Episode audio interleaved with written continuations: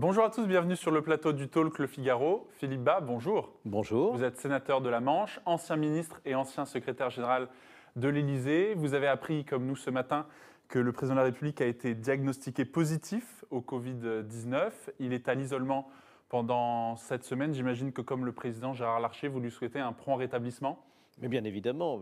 D'ailleurs, euh, j'espère même qu'il n'est pas malade, parce qu'on peut être porteur asymptomatique. Euh, je ne sais pas si c'est son cas. Lui a des symptômes. S'il a une fièvre, euh, j'espère bien que cette fièvre passera rapidement. En tout état de cause, ce qui est important pour tous les Français, c'est de savoir que la continuité de l'État est assurée et que le président de la République, même s'il ne doit rencontrer personne pendant quelques jours, assume pleinement sa fonction. L'Élysée affirme qu'il va continuer de travailler euh, à distance. Euh, est-ce que vous faites tester, vous, euh, régulièrement? Ça m'est arrivé. On ne se fait pas tester sans raison, uniquement pour remédier à une simple inquiétude. je crois qu'il faut être raisonnable. Ce qui est important, c'est pas simplement de se faire tester, c'est de respecter les, les gestes barrières. J'espère qu'au cours des réunions qu'anime le président de la République, on y veille aussi, parce que personne n'en est dispensé. C'est très important. Euh, en principe, quand on respecte les gestes barrières, euh, le risque de contamination est, très faible. Alors malgré tout, un certain nombre de responsables politiques au sommet de l'État se mettent à l'isolement. C'est le cas, par exemple, du Christophe Castaner, le patron des députés LREM. C'est le cas du président de l'Assemblée nationale, Richard Ferrand. C'est le cas aussi de Jean Castex. Le Premier ministre a dîné avec le président de la République mardi soir et donc se place à l'isolement en attendant le résultat des tests. Le ministre de la Santé l'a donc remplacé ce matin pour la présentation de la stratégie vaccinale euh, du gouvernement au Sénat. Euh, l'exercice euh, avait déjà eu lieu hier à l'Assemblée nationale. Alors cette stratégie vaccinale, on la connaît, campagne de vaccination sur la base du volontariat, prise en charge par l'État et une campagne de vaccination progressive. Est-ce que la stratégie du gouvernement vous a convaincu? Ce pas les stratégies qui doivent nous convaincre, c'est les réalités, c'est l'efficacité dans l'action. Jusqu'à présent, au fond, on a mené, sauf pour les masques, des stratégies qui avaient du sens. Euh, augmenter le nombre de tests de dépistage disponibles, c'était essentiel. On partait de loin. Le compte aujourd'hui euh, Sur les tests Les tests sont devenus accessibles, mais il y a eu un sacré embouteillage au mois de septembre. Et donc on a vu précisément avec cet exemple qu'il ne suffit pas d'avoir une bonne stratégie, encore faut-il être euh, les mains dans le cambouis, euh, efficace dans l'action quotidienne. Et les stratégies, elles peuvent être euh, mises en échec parce que justement, prenez les tests de dépistage, soudain, plus de monde que prévu va se faire dépister. Hmm. Il n'y avait pas assez de tests de dépistage pendant un temps, puis ensuite, il y a eu énormément de gens qui se sont fait dépister euh, pour euh, être rassurés. enfin, euh, sachez bien que quand vous vous faites dépister, ce n'est pas une raison, une fois que vous êtes rassuré, pour baisser la garde. la lutte contre l'épidémie, c'est une lutte de chaque instant. Personne ne doit se soustraire aux règles. Je vois bien que quand on voit les membres du gouvernement, président de l'Assemblée nationale, chefs de parti qui se mettent à l'isolement, je dis oui, il faut le faire. Il faut le faire parce que tout le monde doit appliquer les mêmes règles, mais il faut le faire aussi quand il s'agit de l'État, de la République, en assurant la continuité de l'exercice de ces fonctions essentielles à la vie de la nation. Et est-ce que vous faites confiance au gouvernement pour mettre en œuvre euh, sa stratégie euh, vaccinale avec euh, donc trois temps, un million de seniors et de soignants en EHPAD peut-être dès la fin du mois, si toutes les conditions sont réunies, a dit hier le Premier ministre. Deuxième étape, 14 millions de personnes à risque. Et troisième étape, la population non prioritaire, à la fin du mois de, à la fin du printemps. Est-ce que cette progressivité est pour vous la bonne solution? Mais vous savez, parfois on fait contre mauvaise fortune bon cœur. Euh, il n'y aura que 2 millions de tests euh, disponibles euh, au mois de janvier. Est-ce que vous les offrez à tout le monde? dire? De vaccins, pardon, de ce lapsus. Il y aura 2 millions de vaccins disponibles au mois de janvier. Est-ce que vous les offrez à qui les veut? Ou est-ce que vous mettez en, place un ordre de priorité? Le gouvernement met en place un ordre de priorité. Il faut qu'il fasse attention de ce fait à choisir ses priorités. Par exemple, une personne de 90 ans est en maison de retraite médicalisée, en EHPAD. Oui. Elle va avoir droit au test. Une autre personne de 90 ans euh, vit chez ses enfants, ou même seule chez elle. Elle ne va pas y avoir droit.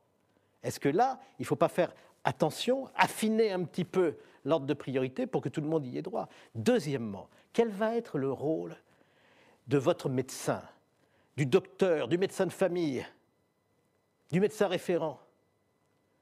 Il y a beaucoup de gens qui n'ont pas confiance dans le test. Ils se disent, bah, ce test, euh, c'est quand même... Le vaccin, vous voulez dire Dans ce vaccin, décidément. Mais je vais le faire une troisième fois, parce que jamais deux sans trois. Mais beaucoup de gens n'ont pas confiance dans ce, dans, dans, ce vaccin parce qu'il a été mis au point de santé très rapidement. Euh, très euh, Mais justement, ça veut dire que, au fond, si vous ne faites pas confiance au gouvernement, vous ferez peut-être confiance dans votre médecin année après année, vous avez forgé cette euh, relation. Hmm. Euh, et donc, il faut tout miser euh, sur ce lien de confiance médecin-malade. Est-ce que le gouvernement le fait assez? Nous, le verrons bien. En tout cas, le Premier ministre a insisté sur ce point il a hier. il a aussi insisté sur un, maquis de comités que le gouvernement déploie pour rassurer les Français. Conseil d'orientation de la stratégie vaccinale, comité scientifique, comité citoyen, comité des professionnels de santé, comité d'élus. Est-ce que vous trouvez euh, que sur le plan de la concertation, le gouvernement euh, fait son travail? Écoutez, euh, je pense que là, ça va nous passer au-dessus de la tête dans beaucoup de cas. La réalité de la vie quotidienne n'est pas celle-là. Euh, bien sûr, les gens s'intéressent à ce que les experts vont dire dans les journaux, mais ils remarquent aussi que quand ils regardent les, chaînes d'information continue, les experts euh, disent euh, une chose et d'autres disent le contraire. Donc, ce qui va être important, c'est de passer par le lien de confiance. Ça, j'insiste beaucoup là-dessus. Il ne faut pas croire que parce que vous allez créer un nouveau comité Théodule, vous allez régler tous les problèmes. Donc ces comités ne sont pas la solution il est normal que le gouvernement s'entoure d'avis, je ne vais pas le lui reprocher. Mais il y a un moment où il faut savoir que la décision va se prendre dans un autre contexte, pas dans un espèce d'environnement général et lointain où on va voir défiler des personnalités qui ont beaucoup de diplômes, mais qui elles-mêmes se contredisent. Un mot sur euh, le référendum qui a été annoncé euh, lundi soir par le président de la République devant la Convention citoyenne. Euh, cette consultation qui touche euh, à la Constitution ne peut pas se tenir sans l'accord de l'Assemblée nationale et du Sénat. Euh, le président de la République propose d'inscrire la préservation de l'environnement et de la biodiversité au premier article de la Constitution. Est-ce que vous bloquerez ou est-ce que vous permettrez ce scrutin, vous, le Sénat? Ce n'est pas la démocratie en noir et blanc, par oui ou par non. L'avantage de euh, faire un débat parlementaire, c'est justement qu'on va pouvoir en discuter. Ni vous ni moi ne savons à l'heure qu'il est ce que le président va proposer exactement, et euh, par conséquent, si ce sera vraiment une valeur ajoutée, quelque chose d'utile. Nous avons déjà la charte de l'environnement, vous vous en souvenez peut-être, elle a été voulue par Jacques Chirac. Elle est inscrite dans le bloc de constitutionnalité, Mais bien entendu. ce qu'on appelle le bloc alors, de constitutionnalité. Alors, quelle va être la valeur ajoutée de ce que proposera le président de la République? Vous comprendrez que je ne vais pas vous répondre euh, par oui ou par non, euh, à une question qui n'est pas encore euh, formulée. Non, mais de un, toute un libellé existe déjà. La République garantit la préservation de la biodiversité et de l'environnement oui. et la lutte contre le dérèglement climatique. C'est une proposition de formulation qui serait inscrite à l'article 1er de la mais le président de la République a déjà proposé autre chose qui a été euh, présenté à l'Assemblée nationale. Et par conséquent, je voudrais savoir vraiment parce que je crois que c'est normal en démocratie de discuter de réalité et, non pas euh, d'objets non identifiés. Je voudrais savoir quelle sera la vraie valeur ajoutée. Est-ce que on en a besoin par rapport à la charte de l'environnement ou pas? Moi, je crois qu'il est essentiel, en tout cas, qu'on euh, ne mette pas dans la Constitution une phrase qui signifierait que toutes nos libertés sont subordonnées à l'exigence euh, de protection de l'environnement. Il y a à concilier beaucoup de libertés, de droits, de devoirs aussi. Depuis la Déclaration des droits de l'homme, c'est comme ça qu'on fait en France. Donc si je vous comprends bien, vous dites le risque c'est que cette réforme de la Constitution soit inutile ou dangereuse. Elle peut aussi être utile. Je ne vais pas récuser à l'avance la possibilité qu'elle le soit. Vous dites que la valeur n'est peut-être que, symbolique. Ce que ce que je dis, à la charte de l'environnement, c'est déjà dis, effectivement, le bloc de constitutionnalité. C'est qu'on ne va pas payer les Français qui sont inquiets, et la plupart le sont, de la situation de l'environnement, on ne va pas les payer de mots. Ce n'est pas parce que vous allez mettre un mot supplémentaire dans la Constitution que vous allez miraculeusement transformer la situation du point de vue euh, du développement économique euh, décarboné. Donc, euh, je, voudrais qu'on rentre dans l'atmosphère et qu'on discute des choses. Et je suis heureux qu'il y ait un débat parlementaire.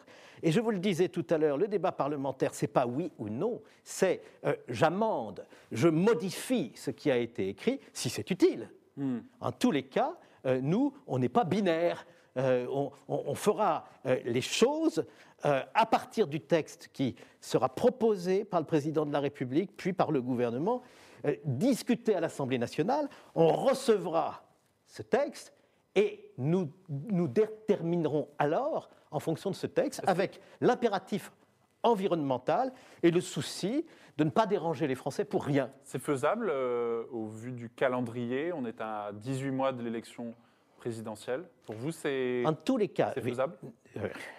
Tout est faisable.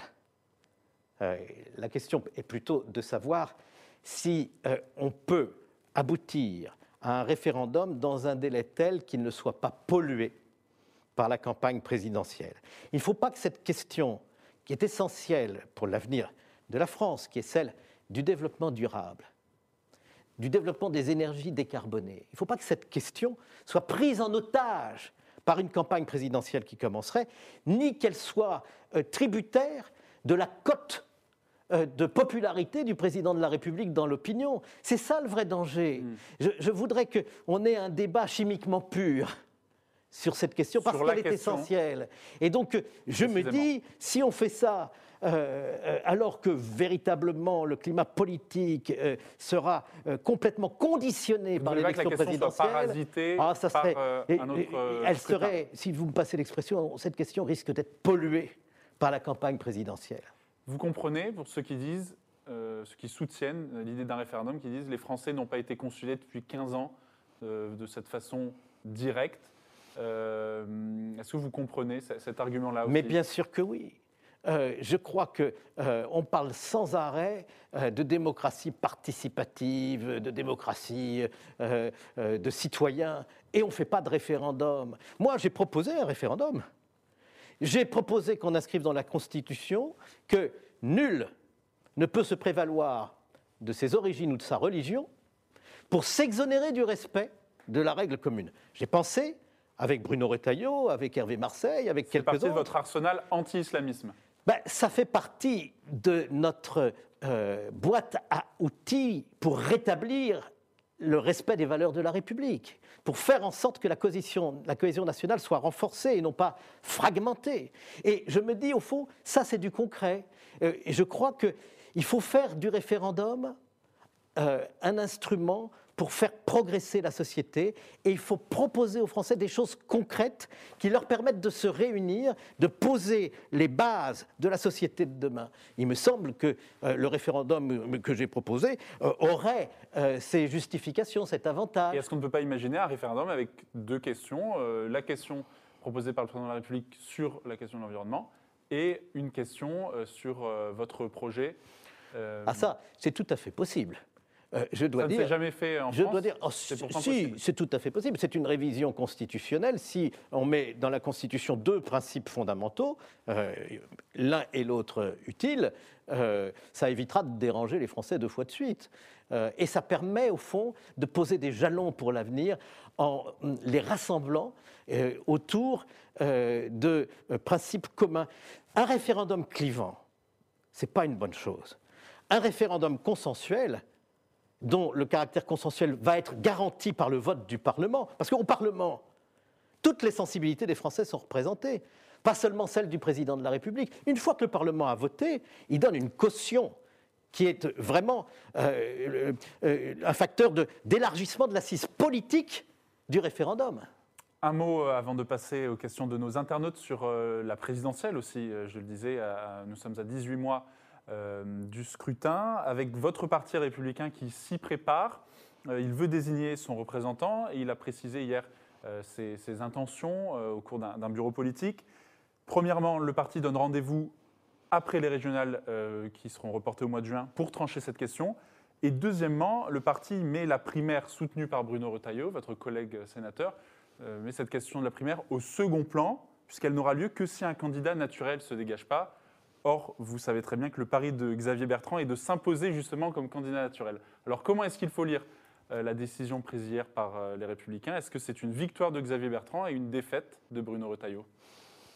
Il n'y a plus vraiment de candidat naturel comme du temps de Jacques Chirac. C'est évident. Chef de parti qui après s'impose comme candidat. Mais il est vrai que si l'on fait une primaire, il y a un avantage. C'est qu'avec la primaire, tout le monde est d'accord pour que le candidat qui sort vainqueur soit le candidat de la famille politique et que personne d'autre ne se présente. Il faut, si on ne fait pas de primaire, obtenir le même résultat.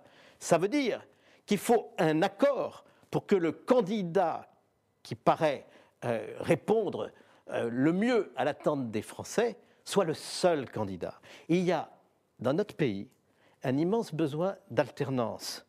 Euh, ce besoin d'alternance, notre devoir est de nous mettre en capacité d'y répondre. La méthode, ça n'est qu'une méthode, c'est le résultat qui compte. Y répondre avec quel candidat? Le meilleur. Entre Xavier Bertrand et Bruno Retailleau, vous, Mais vous allez voir, euh, vous les choses déjà vont fait se- un choix, les choses vont se décanter. Nous avons, en tout cas, des femmes, Valérie Pécresse en fait partie, et des hommes de gouvernement, d'expérience, d'autorité. C'est entre eux que doit se faire la décision. Et Gérard Larcher a été de nouveau euh, mandaté euh, pour trouver la méthode qui nous permettra, sans doute après les élections régionales euh, qui devraient se dérouler en juin prochain, de déterminer qui sera notre candidat. Et vous avez cité des noms de personnalités qui, déjà, présentent beaucoup d'atouts pour être ce candidat. Philippe Bas, vous restez avec nous. On passe maintenant aux questions de nos internautes tout de suite.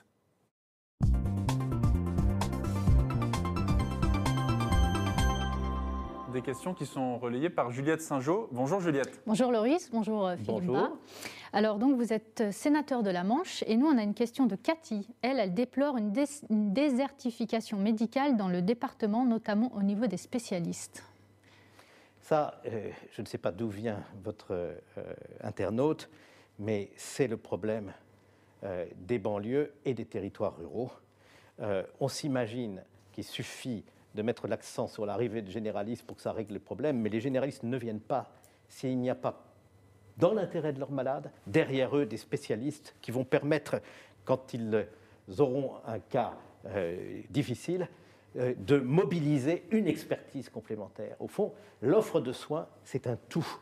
Et pour ça, euh, il y a vraiment aujourd'hui une urgence. Et comment, les, que- comment les faire venir justement? Il y a de nombreuses possibilités. D'abord, tenir compte des modes d'exercice réclamés par les jeunes médecins qui veulent travailler de manière euh, complémentaire en n'étant pas isolés. Premier point très important, ils ne veulent pas euh, être le médecin de campagne ou le médecin de ville d'autrefois, et il faut en prendre acte. Deuxièmement, il est très important quand un territoire est déshérité de penser que le médecin a un conjoint et de lui trouver du travail, sinon le médecin ne viendra pas. Et ça, je crois que c'est essentiel. Et troisièmement, il faut faire en sorte que dès les études médicales, le futur médecin, puis euh, l'interne, puisse faire l'apprentissage de son métier auprès de médecins installés dans ces territoires qu'on appelle les déserts médicaux, pour découvrir qu'on y fait une médecine passionnante. C'est ce que disent tous les médecins qui euh, ont la chance de pratiquer euh, dans ces territoires. Et euh, cette- ce compagnonnage médical peut amener les médecins à s'installer dans les territoires où on a besoin d'eux. Et puis, on a augmenté, depuis Jacques Chirac en 2002, euh, on a doublé même le nombre de médecins formés chaque année. Ça prend du temps à produire ses effets, puisqu'il faut plus de 10 ans maintenant pour former un médecin, mais c'est en train de produire ses effets. Deuxième question. Alors, euh, toujours dans votre département, on a Sylvain, lui, qui est pêcheur. Lui, alors il s'inquiète parce qu'il nous dit 90% de ma pêche se fait en territoire britannique. Un no deal ou l'absence d'accord aurait de lourdes conséquences pour moi. C'en est où, euh, Mais il a parfaitement raison. Ça en est au point où en est la négociation sur le Brexit. Mais il faut rassurer Sylvain en lui disant euh, que euh, la France en général, mais ses élus en particulier, euh, sont sur le pont s'agissant de la pêche. C'est pour nous une activité absolument essentielle. et nous n'accepterons pas un accord sur le Brexit qui ne règle pas le problème de la pêche, qui ne doit pas être l'accessoire d'autres questions jugées essentielles par l'État, mais qui doit bien être au centre de la négociation. Troisième question. Alors on va revenir un peu, on va aller un peu sur le national. Euh, et donc euh, Léo nous dit pouvoir toucher le RSA dès 18 ans, c'est une bonne ou une mauvaise proposition selon vous? Pour le moment, c'est à partir de 25 ans. Ouais. Quel horizon voulons-nous offrir aux jeunes? Ceux de leur accomplissement, de leur indépendance euh, par le travail ou, ceux de la, ou celui de l'assistanat? Je crois que vraiment, il faut poser les questions de manière fondamentale un jeune de 18 ans doit être aidé s'il est en difficulté. Ça va de soi. Mais euh, euh, abaisser à 18 ans l'âge du RSA, ça veut dire que le garçon ou la fille qui sort du lycée commence sa vie par le RSA vous imaginez cette inversion des valeurs que ça suppose euh, dans une société qui se voudrait dynamique et faisant sa place Mais ça peut aider si, si, par exemple, la personne ne trouve pas d'emploi, notamment les jeunes ont du mal à trouver de l'emploi. Aider à quoi? Aider à, rester sur le banc de touche au lieu de s'engager dans la vie active. Bien sûr, vous avez des étudiants, on en, on en, connaît les uns et les autres, qui ont de grandes difficultés matérielles, et il faut les aider, mais parce qu'ils sont en train d'accomplir un projet, un projet d'étude qui va faciliter leur insertion. Mais l'idée qu'on euh, puisse euh, recevoir une allocation pour ne rien faire quand on est jeune est une idée à laquelle il faut réfléchir à, deux fois avant d'y céder. Vous êtes hostile, par exemple, à l'idée d'un revenu universel, projet défendu à la fois par une partie de la gauche et aussi par certains euh, libéraux euh, de droite qui disent qu'il faut un socle commun pour que, à partir duquel chacun pourrait s'émanciper. Tout ceci, c'est du jus de cerveau pour intellectuels. la vérité, c'est que la valeur centrale, celle qui est simple à comprendre, et qui s'enseigne dans les familles dès le plus jeune âge, ainsi qu'à l'école, c'est celle du travail. Euh, je crois qu'il faut arrêter avec euh, toutes euh, ces conceptions théoriques et rentrer dans la vraie vie. Une dernière question? Eh bien, avec Vincent, lui, il demande en quoi le Sénat est un véritable contre-pouvoir. Alors ça, c'est très simple. Les députés sont élus au lendemain du président de la République et ils sont majoritairement de sa couleur politique. Donc, ils ne peuvent pas être un contre-pouvoir, ils sont plutôt les relais du pouvoir. Ils ne sont pas les représentants du territoire vis-à-vis du pouvoir, ils sont les représentants du pouvoir vis-à-vis du territoire. Tandis que les sénateurs, qui sont élus par les maires, les adjoints, les conseillers municipaux, à une date complètement différente de la date d'élection des députés, ils sont libres et indépendants. Ils exercent leur pouvoir de contrôle sans être dans la mouvance du pouvoir, et donc ils peuvent jouer ce rôle de contre-pouvoir sans jamais faire d'obstruction. Car le Sénat ne fait jamais d'obstruction. Dans ses gènes, il y a la recherche de l'accord. Mais dans ces gènes, il y a aussi l'indépendance. Et c'est ce qui fait toute la force du Sénat, et je crois son utilité. Vous l'avez vu pour la crise des Gilets jaunes. Vous l'avez vu, permettez-moi de le rappeler, dans l'affaire Benalla. Mais vous le verrez encore. Époque à laquelle vous dirigez, donc la commission des lois oui. s'était saisie aussi de cette affaire. Mais bien sûr, et vous le verrez encore quand il s'agira de réparer euh, les euh, écorchures de l'article 24 de la loi euh, de la loi sécurité globale, sécurité globale. entre vos mains. Voilà. Donc vous voyez, oui, c'est un contre-pouvoir, mais pas qu'un contre-pouvoir, c'est aussi une institution parlementaire qui participe au vote de la loi et au contrôle de l'exécutif, parce qu'il ne faut pas qu'un pouvoir aille au-delà des limites de ce qu'on peut attendre de lui dans une démocratie. L'abus de pouvoir guette toujours celui qui exerce le pouvoir. Eh bien, le Sénat est là pour dire non, les libertés c'est important, le Parlement c'est important, euh, et donc il y a des limites à l'exercice du pouvoir absolu. Merci beaucoup Philippe Bas euh, d'avoir euh, répondu à nos questions ce midi. Merci beaucoup euh, Juliette. Merci à vous de nous avoir suivis. Rendez-vous demain pour un nouveau numéro du Talk Le Figaro. Excellente journée à tous.